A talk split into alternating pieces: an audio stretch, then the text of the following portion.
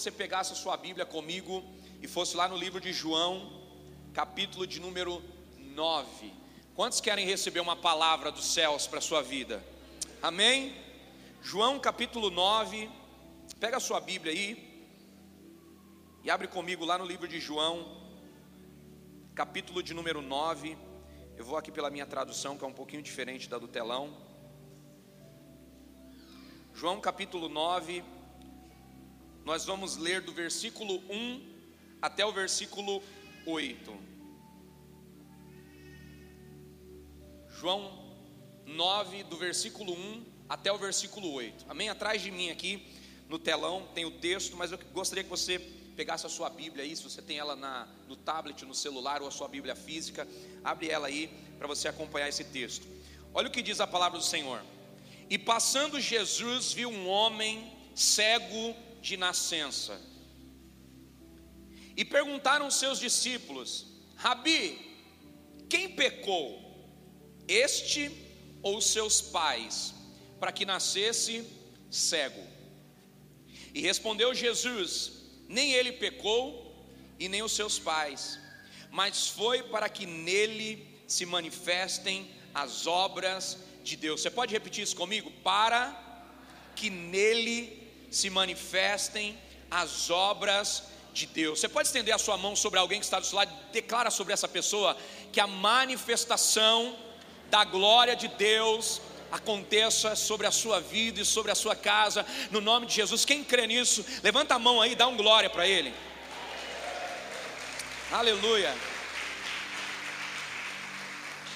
Vou continuar essa leitura. Olha o que diz o versículo 4.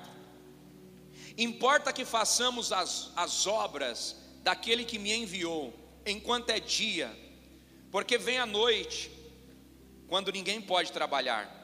Enquanto estou no mundo, eu sou a luz do mundo. E dito isso, cuspiu no chão e com a saliva fez lodo. E untou com lodo os olhos do cego. E disse-lhe: Vai e lava-te no tanque de Siloé, que significa o enviado. E ele foi, lavou-se e voltou, e voltou. Então os vizinhos e aqueles que antes o tinham visto, quando mendigo, perguntavam: Não é este o que sentava e mendigava? Não é este o que sentava e mendigava? Quem está perguntando isso aqui? Os vizinhos. Eu vou repetir o versículo 8 para você pegar esses detalhes antes de eu começar a pregar.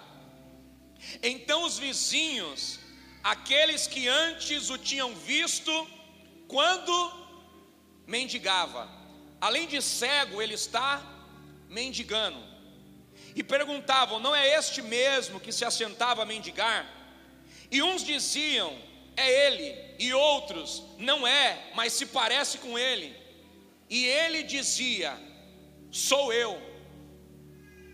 Está acontecendo aqui uma discussão. Observe que sobre a vida desse cego, muitas discussões estão acontecendo. A discussão dos vizinhos, a discussão dos discípulos, muitas pessoas estão discutindo, debatendo a vida dele. E ele está no meio, ao ponto dele mesmo ter que se levantar e dizer: Não sou eu mesmo, eu era cego, não sou mais. Amém? Queridos, esse texto de João 9 nos ensina muito, e eu queria que você prestasse muita atenção nisso. Deixa a sua Bíblia aberta aí para você acompanhar esse texto. A Bíblia diz que Jesus está passeando, caminhando com seus discípulos. Não está passeando, ele está caminhando. E a Bíblia diz que eles passam por um cego. E o texto faz questão de dizer que ele é cego de nascença. Desde o seu nascimento ele é cego, e ele já está ali na cidade há algum tempo. A cidade conhece esse cego. Naquela época, as pessoas que carregavam algum tipo de deficiência tinham a liberdade editada pelo governo atual, pelas pessoas que presidiam a cidade, de utilizarem de uma capa para mendigar na cidade. Provavelmente esse cego tinha essa capa para poder pedir recurso para as pessoas que passavam de um lado para o outro. Mas a Bíblia diz que nesse dia, Jesus está passando por ali, e quando ele passa por aquele cego de nascença, é bem verdade que os discípulos já conhecem esse cego. Por que os discípulos conhecem esse cego? Porque quando eles passam com Jesus, eles levantam uma polêmica. Qual polêmica? Quem pecou? Ele ou os seus? Para que nascesse cego. Se eles estão afirmando que ele nasceu cego, é sinal que eles conhecem a história desse homem, sim ou não? É sinal que os discípulos conhecem a história desse homem. É sinal que a cidade conhece a história desse homem. Todo mundo em algum momento da vida passou por aquele lugar onde o cego está mendigando. E a Bíblia diz que agora os discípulos passando com Jesus, eles levantam uma polêmica. E por que, que eles levantam essa polêmica? Porque eles estão vendo Jesus passar por vários lugares, manifestando sinais, manifestando cura, manifestando uma movimentação poderosa da presença de Deus por onde ele passa. Pessoas estão sendo curadas, pessoas estão sendo libertas, e os discípulos agora, vivendo esse ambiente de restauração, de transformação, de milagres, eles ficam curiosos para saber, quem sabe, pode ser um espírito que está sobre esse cego, semelhante ao espírito que estava sobre o homem lunático. Eu não sei o que os discípulos estavam pensando, isso aqui dá margem para muita coisa. Mas os discípulos agora levantam um questionamento sobre de quem é o pecado, se dele ou dos pais. E Jesus responde imediatamente com uma afirmação muito poderosa. E qual é a afirmação de Jesus? A afirmação de Jesus é: nem ele pecou e nem os seus pais pecaram. A resposta de Jesus aqui é: não julguem aquilo que vocês não conhecem. Não julgue os pais desse homem e nem julguem esse homem, porque vocês não sabem o que vocês estão falando. Nem ele pecou e nem os seus pais pecaram, mas isso aconteceu com ele, para que a obra de Deus, as obras de Deus se manifestem sobre ele, sobre a vida dele. A pergunta é: Jesus fez ele nascer cego para depois curar ele? É claro que não. É claro que não existe uma afirmação dessa para nós é, é, colocarmos como verdadeira que ele nasceu cego para que Jesus pudesse depois curá-lo e manifestar sua grandeza e, e, e se tornar conhecido da população. É claro que Jesus não tinha esse propósito de fazer ele nascer cego para depois só curar ele e manifestar a sua fama sobre a cidade. O que Jesus está querendo dizer com essa afirmação? Ele está querendo dizer que diante das obras do Pai, a enfermidade se curva, que diante das obras do Pai, aquele que está possuído de qualquer tipo de problema vai ser liberto, restaurado, transformado. O que Jesus está dizendo é: esse homem não pecou, nem os seus pais pecaram, mas hoje, porque ele está na rota do nosso caminho, hoje ele vai ser restaurado, hoje ele vai ser curado, e o nome do Pai vai ser glorificado sobre a vida dele. Aquilo que vai acontecer na vida dele vai glorificar o Pai. Você pode olhar para quem está do seu lado e declarar: meu irmão, algumas coisas que vão acontecer na sua vida vão glorificar o nome do Senhor. Talvez esse problema que você está enfrentando aí, talvez essa adversidade que você está enfrentando aí, e você não está conseguindo encontrar um motivo, um porquê. Ei, deixa eu te dizer uma coisa: se Jesus entrar na sua história, esse problema vai se transformar em uma obra que vai glorificar o nome do Pai. A solução desse problema, a solução dessa causa, vai fazer o nome do Senhor ser engrandecido e adorado em todo o tempo. Quantos podem levantar a mão e celebrar a Jesus com um forte aplauso?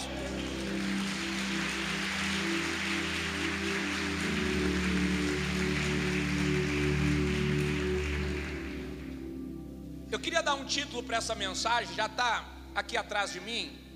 A bênção não vem por mérito. Por que, que a bênção não vem por mérito? E é sobre isso que eu quero falar hoje. Qual o mérito que esse cego tem para receber a cura de Jesus? Nenhum. A primeira coisa que eu quero começar ministrando no teu coração é: existem pessoas que têm tão pouco de Deus que a única coisa que elas têm é uma bênção. Você pode dizer isso para quem está do seu lado? Existem pessoas que têm tão pouco de Deus que a única coisa que elas têm é uma bênção. Quantas pessoas na, na trajetória bíblica que se aproximaram de Jesus receberam uma bênção e nunca mais foram citadas na Bíblia? Quantas pessoas que entraram em uma igreja evangélica, receberam o favor do Senhor, foram curadas, foram tocadas e nunca mais voltaram? A única coisa que essas pessoas levaram de Jesus foi a bênção. A bênção não é a plenitude de Deus sobre a nossa vida. O relacionamento com Deus é mais importante do que as bênçãos. E o relacionamento com Deus também provoca bênção sobre a nossa vida. Mas o fundamento da nossa fé, irmãos, não é nos relacionarmos com Deus pelas bênçãos que Ele pode nos promover não é nos relacionarmos com Deus pelos problemas que Ele pode solucionar na nossa vida, mas é nos relacionarmos com Deus para que possamos conhecê-lo cada dia mais, e conhecendo Ele, adorando Ele, celebrando Ele e colocando Ele no mais alto lugar sobre a nossa vida, as bênçãos se tornarão uma consequência. Então, diga para quem está do seu lado: a bênção não vem por mérito, é favor imerecido de Deus, irmãos. Deus não te abençoa porque você é bonzinho. Deus não te abençoa porque você está servindo a Ele, porque Ele está você está servindo a Ele, Ele vai te comprar com uma bênção. Não é assim que funciona. No reino de Deus, no reino do Pai que nós servimos, a bênção é praticamente um favor imerecido sobre aqueles que precisam. A bênção é a virtude de Deus fluindo sobre os filhos. A bênção é a virtude do Pai que tem tanto amor pelos seus filhos, que mesmo não havendo mérito neles, Ele libera o seu favor, a sua graça, o seu amor, restaura, liberta, transforma, morre por eles, entrega a vida por eles. Essa é a maior manifestação do amor do Pai. Não tem a ver com nada com mérito, tem a ver com o favor e com o amor desse Deus que nós servimos. Será que esse Deus merece um forte aplauso nessa noite? Quantos estão entendendo isso aqui?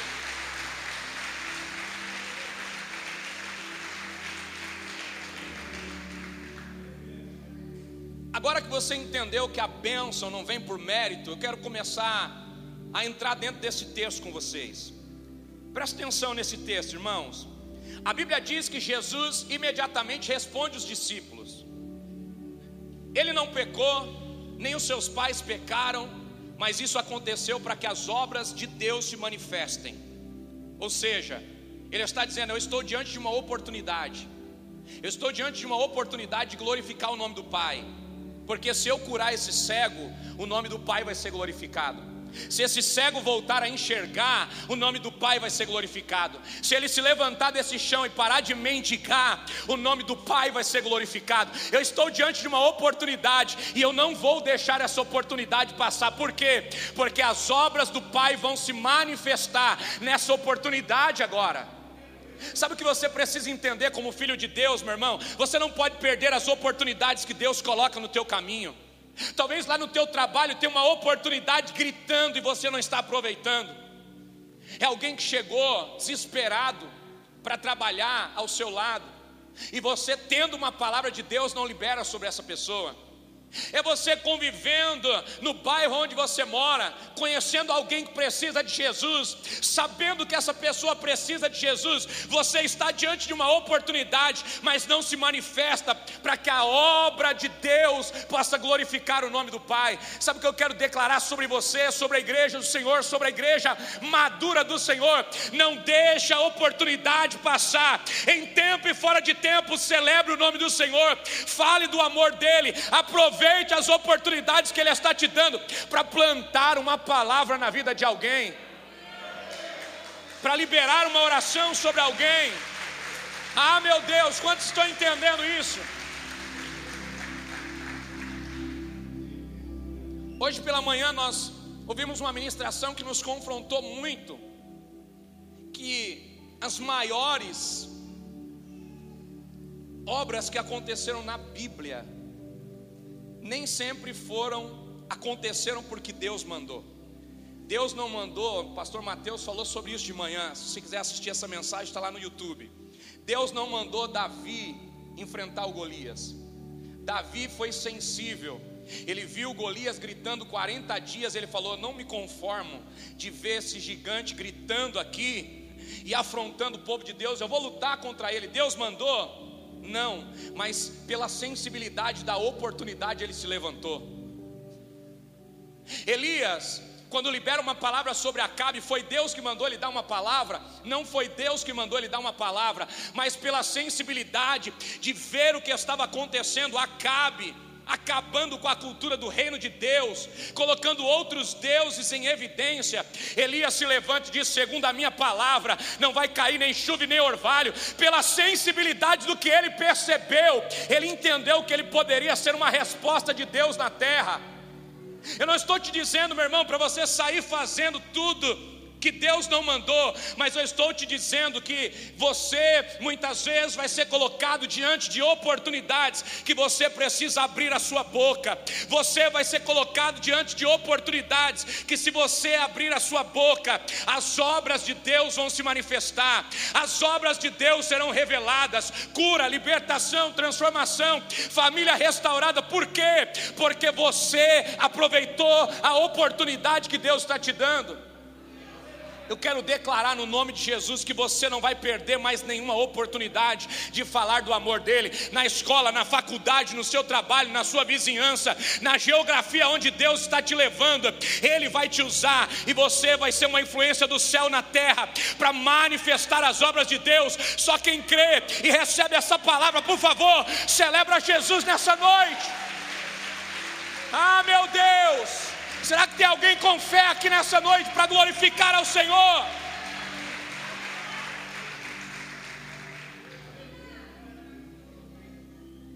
Jesus aproveita a oportunidade,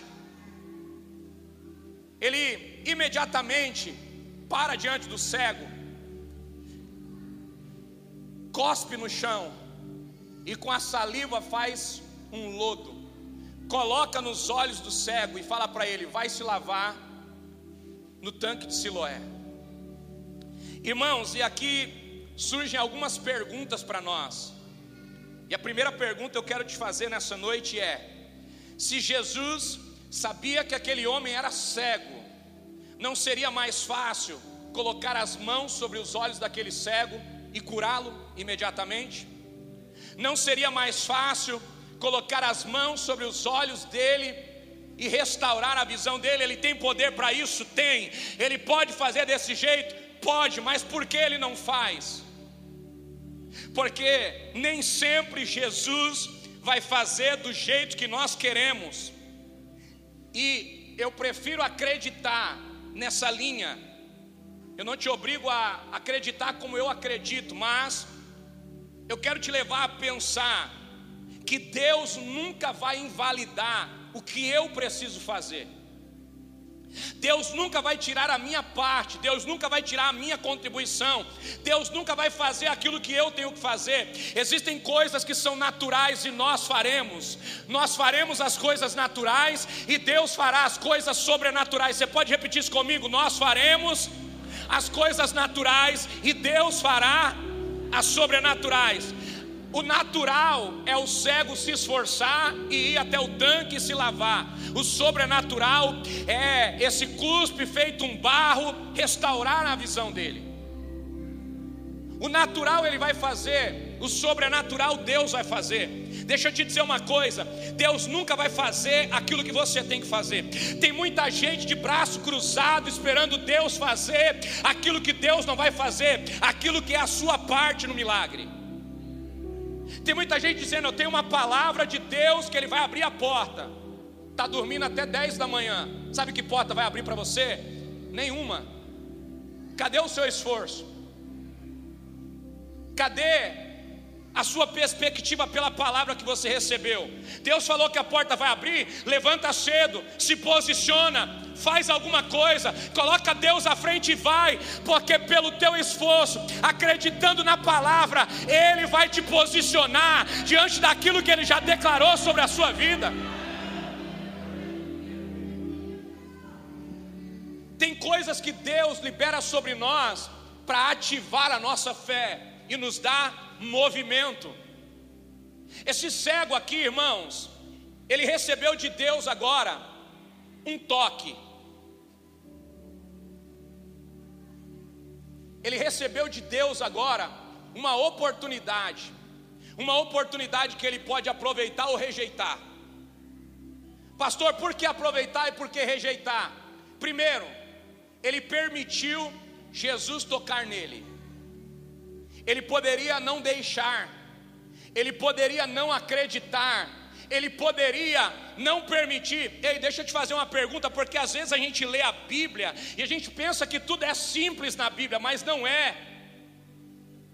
Para para pensar. Você com certeza já passou em algum lugar de São Paulo aqui e se deparou com um morador de rua ou com alguém que está passando por um momento difícil na vida.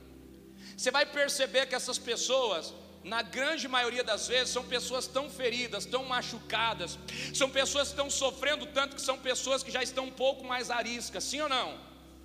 Você acredita que com facilidade, se esse cego não estivesse acreditando no que iria acontecer, que ele permitiria um homem cuspir no chão, fazer lodo e colocar lodo sobre os olhos dele?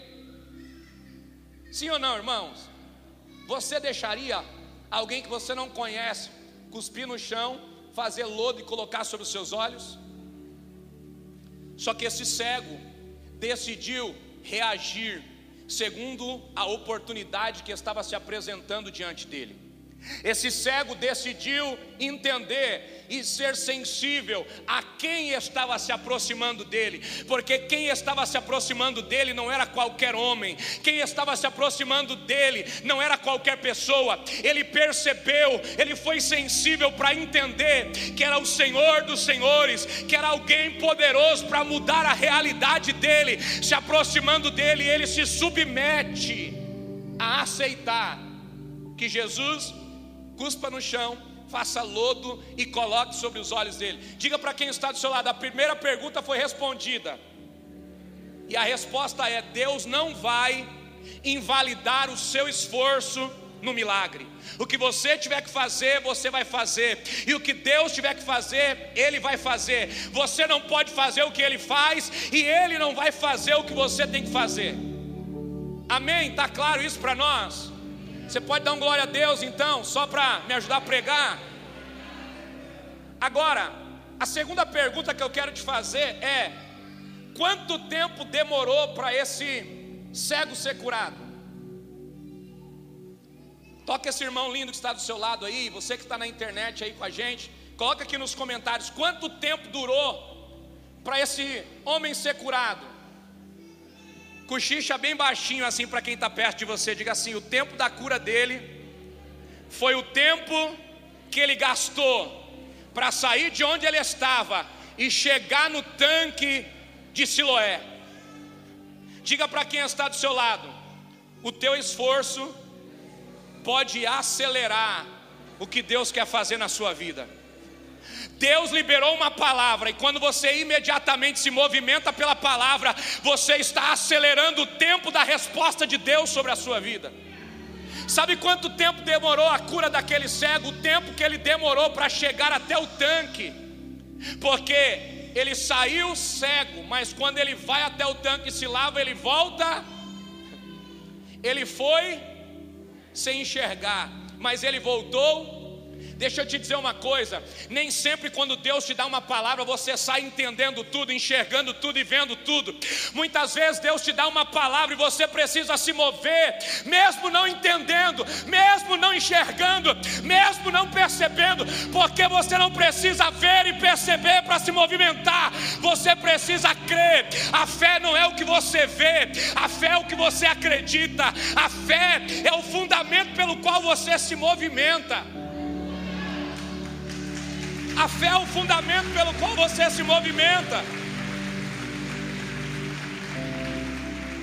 Hebreus vai dizer que a fé é o firme fundamento das coisas que eu não vejo, mas creio que vai acontecer. Por que, que você está esperando Deus confirmar tudo para você se mover? E se Ele não for confirmar? E se Ele está esperando você se mover? Sabe, tem uma geração aí que está tentando terceirizar aquilo que precisa ser feito para Deus. Ah, o que você está fazendo, meu irmão? Estou esperando Deus confirmar. Deus falou, agora eu estou esperando Ele confirmar. Deus falou, não, agora eu estou esperando ele levantar outra pessoa para confirmar. Aí ele vai levantar uma pessoa para confirmar, você vai pedir para ele levantar outra, você vai ficar igual o Gideão. Senhor, agora molha o novelo. Não, Senhor, agora deixa o novelo ser. Ei, se Gideão tivesse ido logo para o que Deus falou para ele, ele teria ganhado tempo, ele teria acelerado aquilo que ia acontecer na vida dele. Deixa eu te dizer uma coisa: você não precisa entender tudo mas você precisa ser obediente a Deus. Você não precisa ver tudo, mas você precisa ser obediente ao que Deus está falando com você. Sabe, esse homem aqui, quando recebeu o toque de Jesus sobre os seus olhos, ele foi, ele foi sem enxergar, ele foi sem ver nada, além de cego, além de estar mendigando, agora está com cuspe nos olhos, mas mesmo assim ele vai, ele vai sem enxergar, mas ele volta enxergando, ele volta com uma nova perspectiva, ele volta com uma nova condição. Deixa eu declarar algo sobre você. Eu não sei como você saiu da sua casa, mas eu sei que você vai voltar para sua casa com uma nova perspectiva. Eu sei que você vai voltar para sua casa debaixo de uma nova palavra, de uma nova unção, debaixo de um novo entendimento, porque Deus está ministrando ministrando o teu coração nessa noite, e Ele está dizendo: chegou a hora de agir, chegou a hora de reagir às palavras, chegou a hora de se movimentar sobre tudo aquilo que Ele lançou e liberou sobre você e sobre a sua família. Até quando você vai ficar pedindo para Deus confirmação? Até quando você vai ficar pedindo para Deus falar o que Ele já falou com você?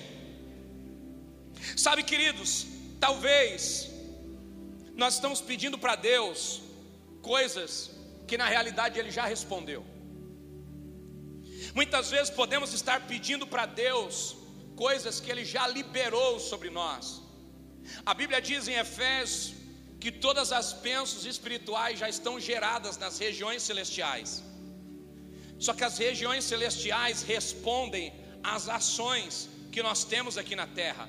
A forma como nós nos movimentamos aqui na terra, e a forma como nós reagimos com as palavras de Deus que são liberadas sobre nós, libera o favor que já está pronto nas regiões celestiais. Sabe, chegou a hora da igreja do Senhor tomar posse daquilo que Deus já liberou. Chegou a hora da igreja do Senhor parar de questionar e obedecer. Chegou a hora de nós sermos mais obedientes do que questionadores. Chegou a hora de nós sermos alguém que reage à palavra que recebemos. Esse é o tempo de Deus sobre nós. Estamos no último momento da igreja, no último momento que nós temos a oportunidade de manifestar o poder de Deus. A Bíblia diz que nos últimos dias o amor de muitos se esfriaria.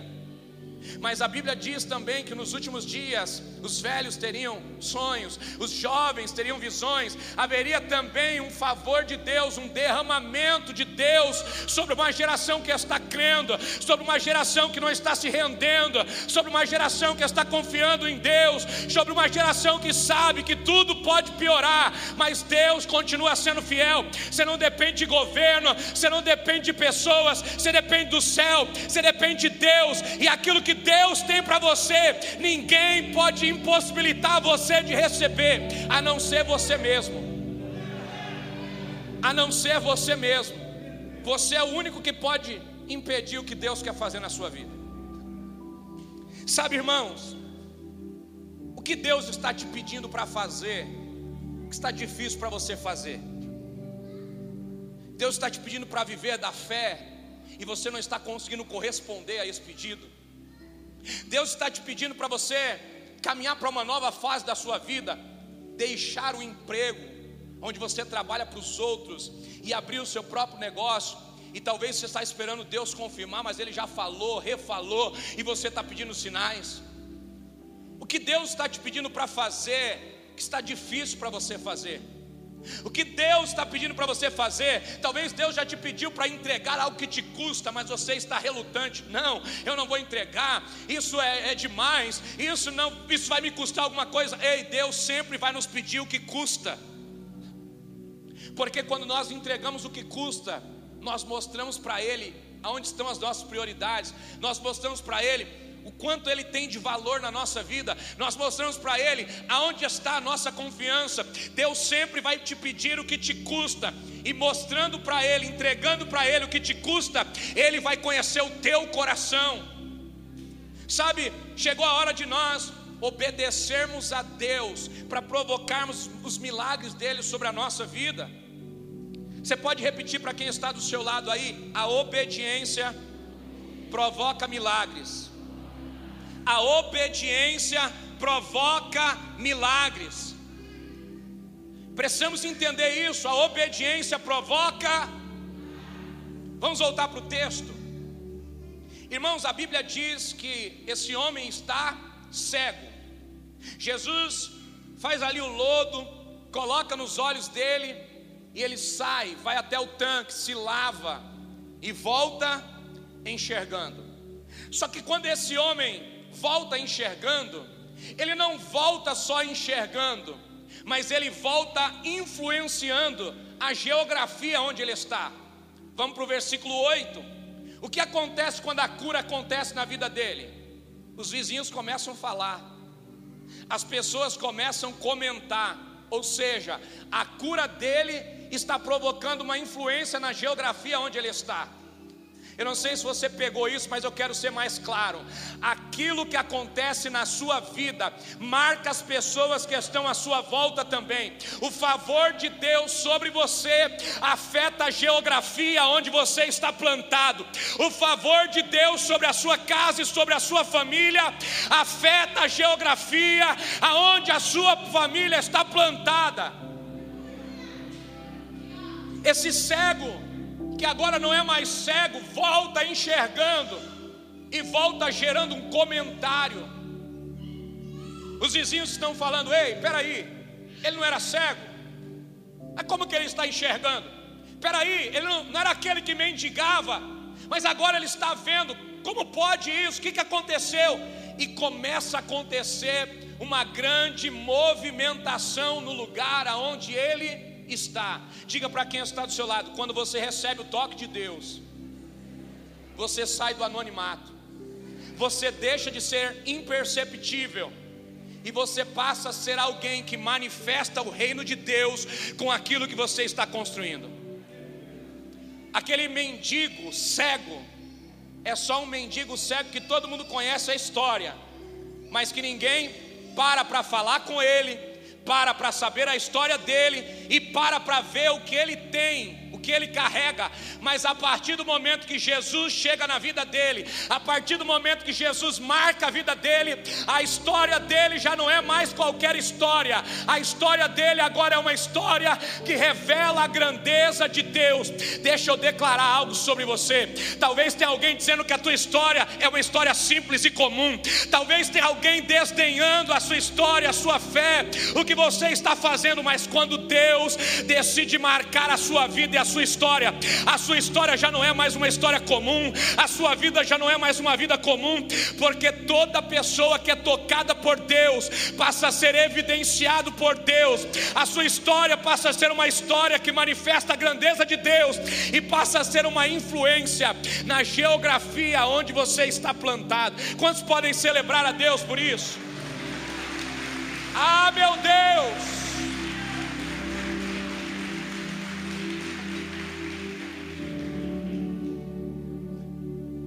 Uma história comum, uma pessoa comum, que sempre esteve ali, mas que agora deixa de ser comum, porque Jesus o escolheu para manifestar as suas obras sobre ele. Talvez hoje Jesus está escolhendo a história de pessoas que estão aqui. Talvez Deus te trouxe aqui hoje para ouvir essa mensagem, por quê? Porque a sua história vai deixar de ser uma história comum e vai passar a ser uma história que Deus vai usar para engrandecer o nome dEle. Talvez Deus te trouxe aqui nessa noite para, através da sua vida, manifestar coisas tão poderosas que vão revelar a grandeza de Deus. Eu não, talvez não conheça a tua história, não conheço a sua vida, mas eu conheço Deus que está neste lugar e está liberando esse favor sobre pessoas que estão aqui. E eu quero declarar na autoridade do nome de Jesus: Deus vai tocar a sua história, e a sua história nunca mais será a mesma, no nome de Jesus. Sabe, queridos, olha só, presta atenção nisso aqui, já estou caminhando para o final. A Bíblia diz que a história começa com os discípulos discutindo a história desse homem. E qual é o foco da discussão? Quem cometeu o pecado? Se ele ou se os seus pais. Agora, esse homem está curado. E começa-se uma outra discussão. E qual é a discussão agora? Como é que ele pode ser curado se hoje é sábado? Os religiosos agora se levantam, peraí, não é aquele cego, é quem curou ele? Quem foi que fez esse milagre? Peraí, pode ser que ele nunca tenha sido cego. Vamos procurar a família dele. Talvez ele estava aqui enganando a cidade. Talvez esse homem aí nunca tenha sido cego. Vamos procurar a mãe dele, vamos conversar com ele. E a Bíblia diz, irmãos, que esses homens agora vão conversar com o cego, ex-cego. E aí? Você não era cego? Sim, mas agora eu vejo. Mas quem te curou? Foi Jesus. Como? Como que ele te curou? Ele não é homem de Deus, porque se ele fosse homem de Deus, ele não teria te curado, porque hoje é sábado. Quem é esse homem que transgride a lei? Quem é esse homem que cura num dia que não pode ser feito nada? E começa uma outra discussão. Pergunta para o ex-cego quem curou ele, ele responde: Foi Jesus. Perguntam para a mãe dele, para o pai dele, quem curou o seu filho, e eles respondem: Ele por si só é maior e pode responder. Se ele está dizendo que foi curado, ele foi curado. Eu sei que ele é meu filho, eu sei que ele era cego, e eu sei também que agora ele vê. Então chegou a hora de se render a essa cura, e começa a acontecer uma discussão. Posso te dizer uma coisa aqui? Posso pregar? Sim ou não? Deixa eu te dizer uma coisa, querido. Sempre vão falar de você. Toca essa pessoa linda que está do seu lado, diga assim: sempre vão falar de você. Ou vão falar que você está enfermo, ou vão falar que você está curado. Ou vão falar que você está numa situação difícil, ou vão falar que você está esbanjando demais, ou vão falar que você é pobre demais, ou vão falar que você é rico demais, ou vão falar que você é bom demais, ou vão falar que você é ruim demais. Deixa eu te dizer uma coisa: sempre alguém vai estar se levantando para falar de você, ou para falar do que você faz, ou para falar da sua vida. Deixa eu te dizer uma coisa: não se preocupe com isso, por quê? Porque isso nunca vai parar. Qual deve ser a sua preocupação? O que vão falar de você? O problema não é as pessoas falarem da nossa vida ou sobre a nossa vida. O problema é o que elas estão falando de você. O problema é o que elas estão falando de mim. Sabe, queridos, chegou a hora de nós decidirmos o que vão falar ao nosso respeito. Alguém vai olhar para você e vai dizer: não é cego, não está ali mendigando. Ou alguém vai falar de você: agora está curado. Não era aquele que antigamente estava ali caído, mas olha só o que está acontecendo na vida dele. O que aconteceu? Ou alguém vai falar dos teus fracassos, ou alguém vai falar dos teus sucessos, ou alguém vai falar daquilo que marcou a sua vida negativamente, ou Deus vai falar da obra que Deus está fazendo na tua história. Eu quero declarar na autoridade do nome de Jesus que chegou a hora das pessoas falarem daquilo que Deus está fazendo na nossa vida. Será que alguém pode levantar a mão e declarar? Vão falar ao meu respeito, mas vão falar a obra que Deus está fazendo na minha história. Vão falar do meu casamento, que é uma bênção. Vão falar da minha casa, que é uma bênção. Vão falar da minha empresa que está crescendo. Vão falar dos meus filhos que estão na presença do Senhor. Vão falar mesmo de mim, mas vão falar coisas boas, porque Deus está marcando a minha história. Será que tem alguém aqui que quer que Jesus marque a sua história? Pode se levantar dessa dessa cadeira aí, dando glória para Ele nessa noite.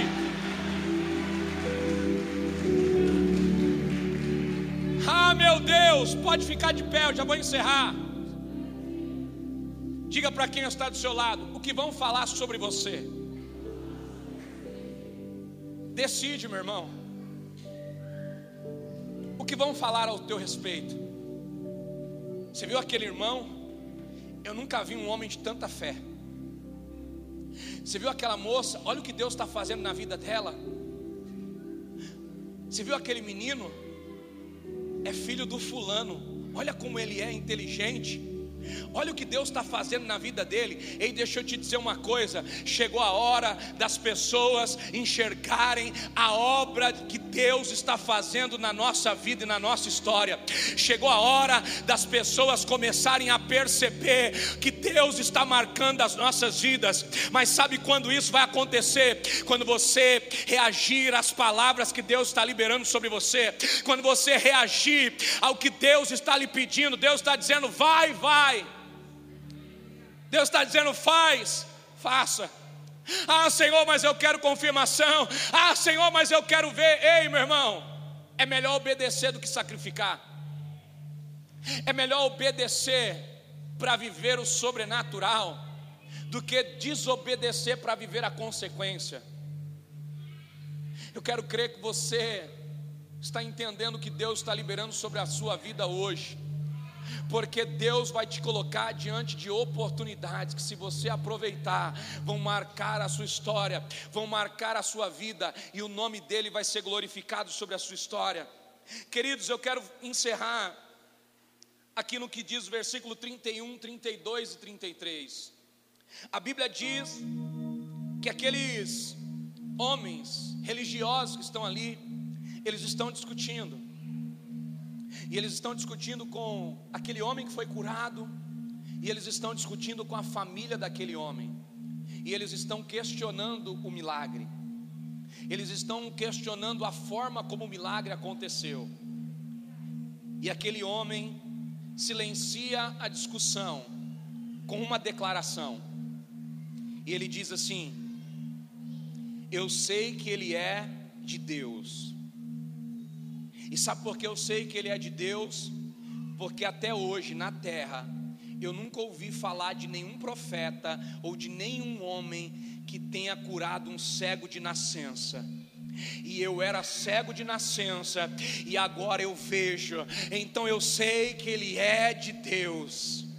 E aqueles religiosos foram silenciados. Diga para quem está do seu lado, quando as pessoas começarem a perceber a obra grandiosa que Deus está fazendo na sua vida, isso vai ser inquestionável, porque a maior resposta é a obra perfeita de Deus em nós.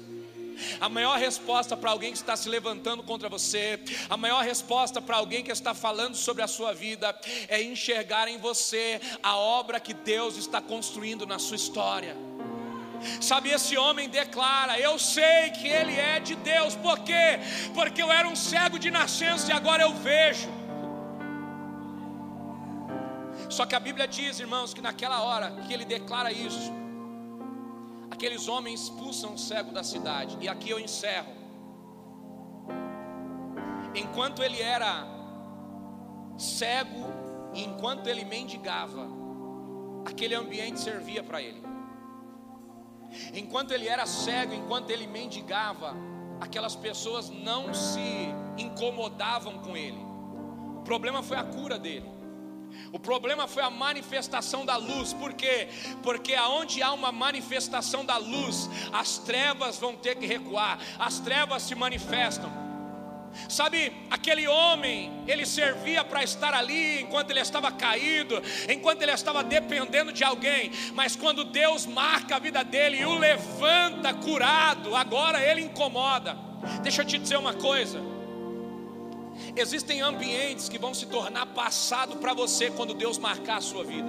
Guarde isso que eu estou dizendo para você. Existem ambientes que vão se tornar passado para você quando Deus marcar a tua história. Deus marcou a vida daquele cego e a cidade dele passou a ser o seu passado. Ele precisou sair dali. aquele ambiente já não é mais o ambiente dele. Aquele ambiente já é o ambiente do seu passado, e Deus agora está levando ele para o seu futuro. Declare sobre essa pessoa linda que está do seu lado: existem ambientes que não te cabem mais. A partir do momento que você deixa Deus marcar a tua história, existem ambientes que ficam pequenos para você. Existem ambientes que se tornam desconfortáveis para você. Existem ambientes que Deus está gerando situações para te expulsar, porque Ele está te levando para o futuro que Ele tem para você. Ele está te levando para a história que Ele tem para você. Quantos estão entendendo isso aqui? Podem celebrar a Jesus.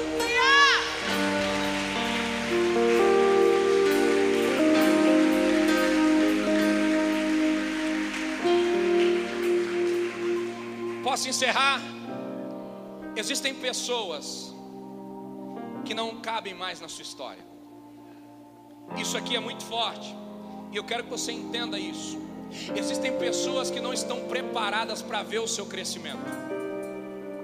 Existem pessoas que nunca vão gerar um problema com você ou em você enquanto você está ferido, enquanto você está machucado, enquanto você não brilha, enquanto você não se levanta, enquanto Deus não marca a sua história, mas vai acontecer um problema quando Deus decidir marcar a sua vida, quando Deus decidir colocar as mãos sobre você e começar a revelar grandeza sobre a sua vida, começar a manifestar a obra dele sobre a sua vida.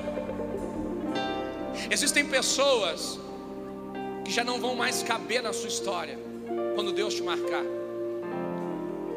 Para de insistir naquilo que Deus está dizendo para você não insistir. Para de tentar contornar aquilo que Deus não quer mais que você contorne. Sabe, aquelas pessoas da cidade já não conseguem mais conviver com a cura daquele homem. Aquelas pessoas daquela cidade, aqueles religiosos, já não conseguem mais conviver com o que Jesus está fazendo na vida daquele homem. A cura daquele homem se tornou a expulsão dele da cidade se tornou a expulsão dele daquele ambiente. Ei, deixa eu te dizer uma coisa: o teu crescimento vai afastar algumas pessoas de você. O teu crescimento vai fazer algumas pessoas se aproximarem de você. O teu crescimento vai fazer algumas pessoas falarem sobre você. O teu crescimento vai provocar algumas ações na sua vida. É por isso que você precisa estar preparado.